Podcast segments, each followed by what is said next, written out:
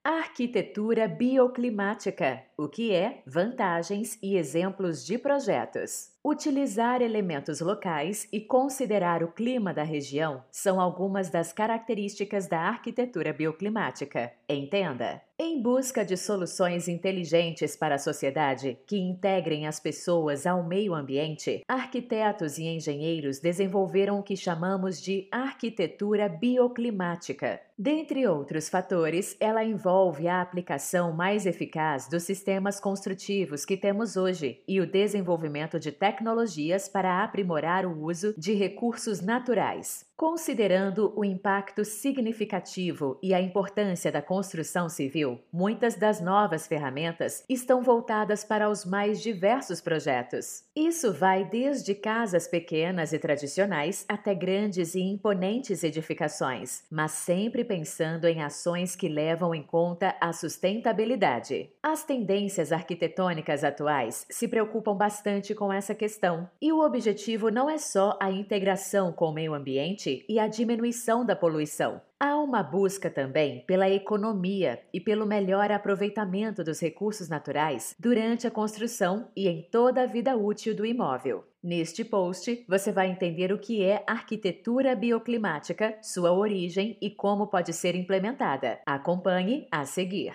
O que é arquitetura bioclimática? Antes de apresentar as aplicações, precisamos compreender melhor a origem da arquitetura bioclimática. Os primeiros estudos surgiram em meados da década de 1960 e acompanharam o desenrolar do movimento ecológico dos anos 1970, que guia várias correntes até hoje. Precursores dessas discussões, os irmãos Victor e Aladar Olgay foram responsáveis pelas primeiras referências da área, entre elas os livros Design with Climate e Architecture and Climate. Nesse contexto, eles criaram o termo bioclimatism, derivado do termo bioclima, clima específico em determinadas áreas que garante o desenvolvimento de seres vivos, o chamado bioclimatismo ou arquitetura bioclimática é sua aplicação na arquitetura, em estudos teóricos do ramo e em soluções práticas. Os irmãos foram os primeiros a descrever o relacionamento dos fatores climáticos com a arquitetura comum. Nos ensaios, eles defendem que alguns conhecimentos de outras disciplinas também deveriam ser levados em conta em projetos arquitetônicos, entre eles a meteorologia, a biologia, a topologia a climatologia e a física. O objetivo das pesquisas era apresentar maneiras de criar projetos mais harmônicos e adequados à natureza, para que a construção fosse integrada ao clima e aos processos energéticos. Qual a diferença da arquitetura bioclimática para outras vertentes do tipo? É comum confundir a arquitetura bioclimática com outras do mesmo gênero, como a arquitetura ecológica. Afinal, o objetivo é parecido, senão o mesmo. Mas a realidade é que cada uma dessas correntes procura realizar a integração com o meio ambiente de um jeito diverso. Na arquitetura bioclimática, o principal aspecto é a relação com os fatores climáticos climáticos e com o que a natureza oferece de maneira gratuita e genuína, de acordo com a localização geográfica. A ideia é que respeitar e agregar esses elementos à construção garante mais conforto para as pessoas. É também fácil apontar semelhanças com a arquitetura sustentável, considerando que as duas vertentes buscam soluções e oportunidades na natureza para prover conforto de forma menos impactante ao meio ambiente. Além disso, as duas contam com estratégias parecidas. É o caso de equipamentos que reduzem o consumo energético e que desfrutam de recursos naturais para gerar energia. Também o aproveitamento e reutilização de água da chuva, estruturas feitas de materiais reciclados ou abundantes no local, barro e terra, por exemplo. E, claro, a valorização da natureza, dentro e fora da construção. A arquitetura bioclimática, entretanto, preocupa-se também com a funcionalidade e com o rendimento da obra. A ideia é que todo o projeto seja pensado levando em consideração os mecanismos naturais aliados a técnicas que potencializam seus efeitos. Quais as características da arquitetura bioclimática?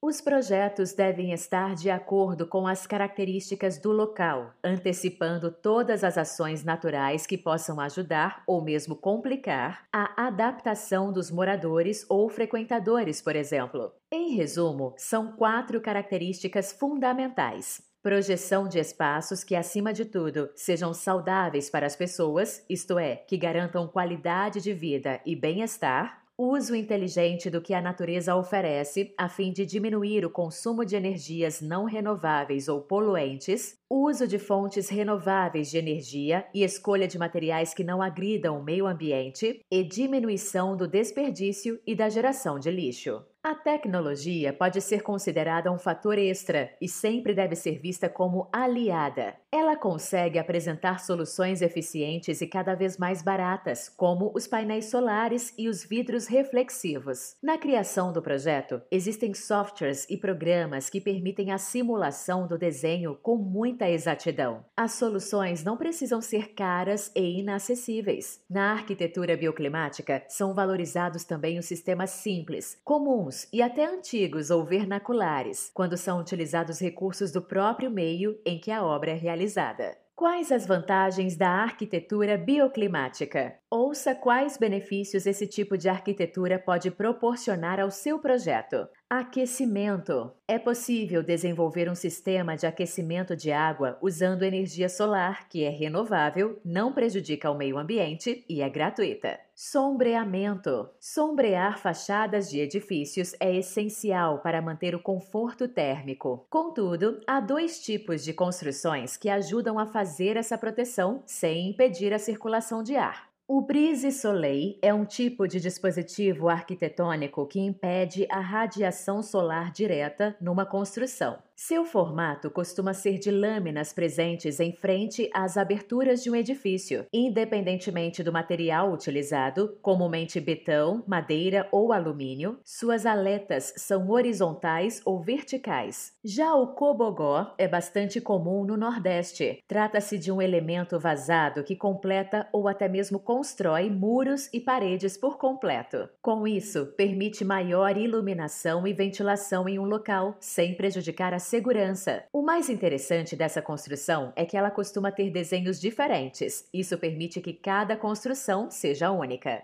Uso de árvores. Ainda no assunto sombreamento, ele também pode ser feito por meio de plantas, com a inserção de árvores ao redor da construção. Além de criar sombra, elas também melhoram a umidade do ar e reduzem a temperatura. Outra vantagem das árvores é que durante o inverno, algumas espécies derrubam boa parte de suas folhas, se não quase toda, trazendo mais iluminação e aquecimento. Diminuição dos GEEs. Um dos efeitos positivos da arquitetura bioclimática é a diminuição da emissão de gases do efeito estufa, GEEs, no ar, ou seja, a diminuição da pegada de carbono total de GEE emitidos por um indivíduo, empresa, evento, produto, local ou serviço. Isso ajuda não só na diminuição do efeito estufa, o que consequentemente deixa o clima mais agradável, há também melhora na qualidade do ar. Diminuição de custos o uso de energia solar por meio de placas fotovoltaicas, aquecedor solar e construções que favorecem a circulação natural de ar permite uma considerável economia nas contas de luz. Esse tipo de arquitetura também mantém temperaturas mais constantes em qualquer clima e estação, proporcionando conforto térmico.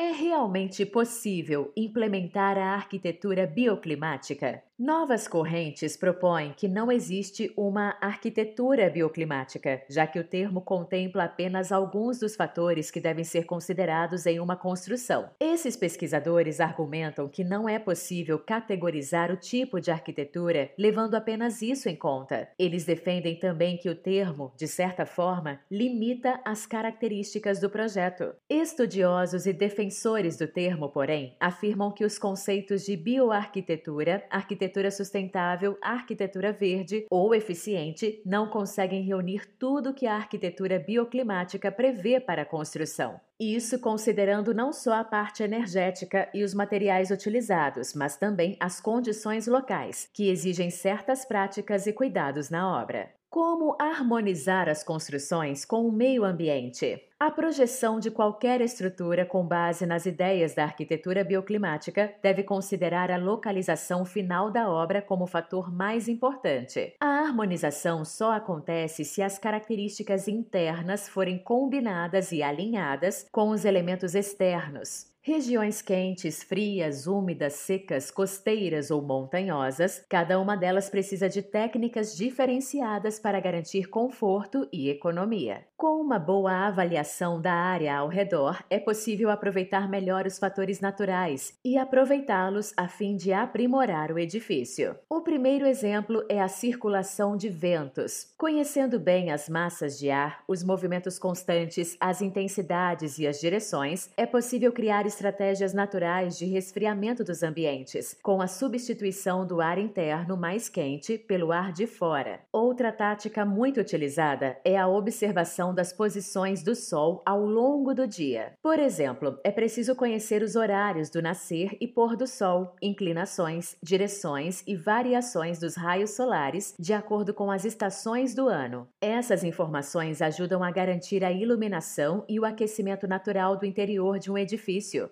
a ideia de harmonização consiste, portanto, em encontrar as melhores características e soluções no próprio meio. A finalidade com isso é poupar recursos artificiais e tecnologias que consomem energia desnecessariamente. Quais materiais e métodos devem ser utilizados em um projeto de arquitetura bioclimática? Com a popularização de técnicas sustentáveis, existe uma infinidade de sistemas e mecanismos que podem ser aplicados. A escolha das soluções mais adequadas para um projeto deve ser orientada pelas características próprias do local. Conheça algumas. 1. Um, isolamento. Em um clima frio, como o das regiões mais altas, montanhosas ou próximas aos polos, a aplicação de materiais isolantes assegura conforto térmico. O objetivo é ter construções frescas no verão e aconchegantes no inverno. Fachadas, cobertura, pisos e paredes podem ser revestidos a fim de diminuir a dissipação de calor. Os materiais mais usados são os de origem natural ou reciclados. É o caso de fibras de papel, lã de PET e de vidro que vão no interior da estrutura da parede. Essas alternativas são eficientes para isolamento acústico e térmico, além de serem feitas com substâncias não tóxicas inofensivas para o meio ambiente.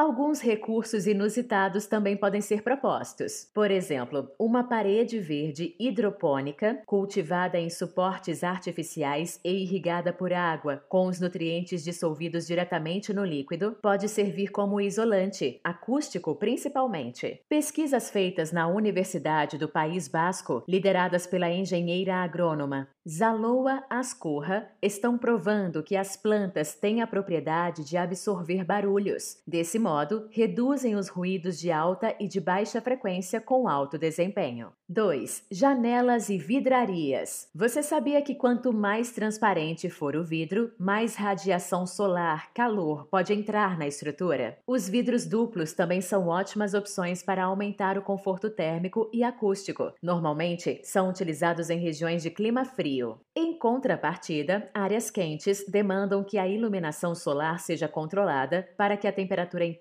não suba demais. Vidros menos transparentes e tratados podem ser a solução, aliados a outras técnicas que deixam o ambiente fresco. 3. Ação dos ventos. A ventilação pode ser uma boa aliada para diminuir a temperatura. Aproveitando o movimento natural de ascendência do ar quente, o vento pode entrar por vãos em paredes e sair por aberturas no telhado. Assim, ele segue a ventilação vertical e esfria rapidamente a estrutura interna. A ventilação horizontal também pode refrescar o ambiente, já que é facilitada pela ação dos ventos em janelas e portas. A ventilação cruzada é uma alternativa que traz mais comodidade por levar o vento de uma abertura a outra. Isso permite o uso de venezianas que controlem e direcionem a brisa. Além disso, o uso de vegetações, como as cercas vivas, pode conduzir e administrar as correntes de ventos. Esse sistema é conhecido como ventilação seletiva. 4. Aproveitamento da radiação solar. Em regiões quentes, a incidência do Sol tende a ser mais forte. Por isso, investir em painéis solares fotovoltaicos é outra opção muito interessante e com resultados rápidos. Além de aquecer a água, a tecnologia aplicada das células fotovoltaicas consegue converter a radiação solar e gerar energia elétrica e térmica. Os sistemas podem ter tamanhos e capacidades distintas, destinados para construções pequenas ou grandes. Outra boa e simples aplicação é a iluminação natural. Ela diminui o gasto energético e o uso de lâmpadas. Essa estratégia é ótima, pois serve tanto para regiões quentes quanto para as temperadas e frias. O uso da energia nesses projetos engloba muito mais que táticas para economizar no final do mês. A questão está em conseguir gerar, acumular e transmitir o calor nas épocas frias e ainda ser capaz de garantir frescor no verão. 5. Aberturas controladas. Às vezes, a iluminação solar esquenta muito o ambiente interno. Por isso, as técnicas de coberturas e de sombreamento natural podem ajudar a controlar a luminosidade e a temperatura. O uso de marquises, beirais, toldos e brises, fixas ou móveis, possibilita a iluminação indireta, focada no teto, por exemplo, e o controle dos ventos. A estratégia ainda permite que a janela fique sempre aberta, mesmo em dias de chuva. 6. Sistemas de sombreamento. O plantio de árvores de grande porte nas proximidades da construção é outra solução para controlar a iluminação. Essa técnica garante sombra e arrefecimento passivo, bem mais eficiente que formas internas de bloqueio e passagem de luz. Em média, cortinas e outros mecanismos semelhantes são 30% menos eficazes, considerando a absorção de calor pela edificação. A transpiração das plantas, processo em que as folhas ganham e perdem água em estado gasoso, ajuda a aumentar a umidade e diminuir a temperatura nos arredores. Com as mudanças de estação em climas mais temperados, as árvores garantem sombra no verão. Já no inverno, fazem que as folhas caem, deixam que os raios solares alcancem a casa. 7. Orientação e dimensionamento das construções. Uma das principais preocupações do projeto de arquitetura bioclimática deve ser a orientação da construção em relação à incidência do Sol. É preciso considerar ainda a variação de acordo com as épocas do ano. Fornecer a exposição solar ideal ao edifício assegura a melhor iluminação possível e o aquecimento mais adequado ao conforto interno. Em termos gerais, o que se recomenda é que a fachada maior esteja voltada para o norte, no hemisfério sul. Isso faz com que ela receba o máximo de energia durante o inverno e que no verão a incidência solar fique restrita ao período das 9 horas às 15 horas. A disposição interna e o tamanho também interferem. Cômodos íntimos, como quartos e salas de estar, devem estar direcionados para o norte, a fim de que recebam mais calor em épocas frias. As fachadas leste e oeste têm maior incidência solar durante as primeiras horas do dia e pela tarde, respectivamente. Por isso, as áreas mais úmidas e os ambientes que precisam de aquecimento à noite devem ficar voltados para o oeste, por exemplo. 8. Escolha dos materiais. Essa etapa é fundamental para toda a cadeia bioclimática e sustentável proposta. A ideia da arquitetura bioclimática é trazer materiais que causem menos impacto na natureza e proporcionem qualidade de vida. Há também a valorização da cultura tradicional e local.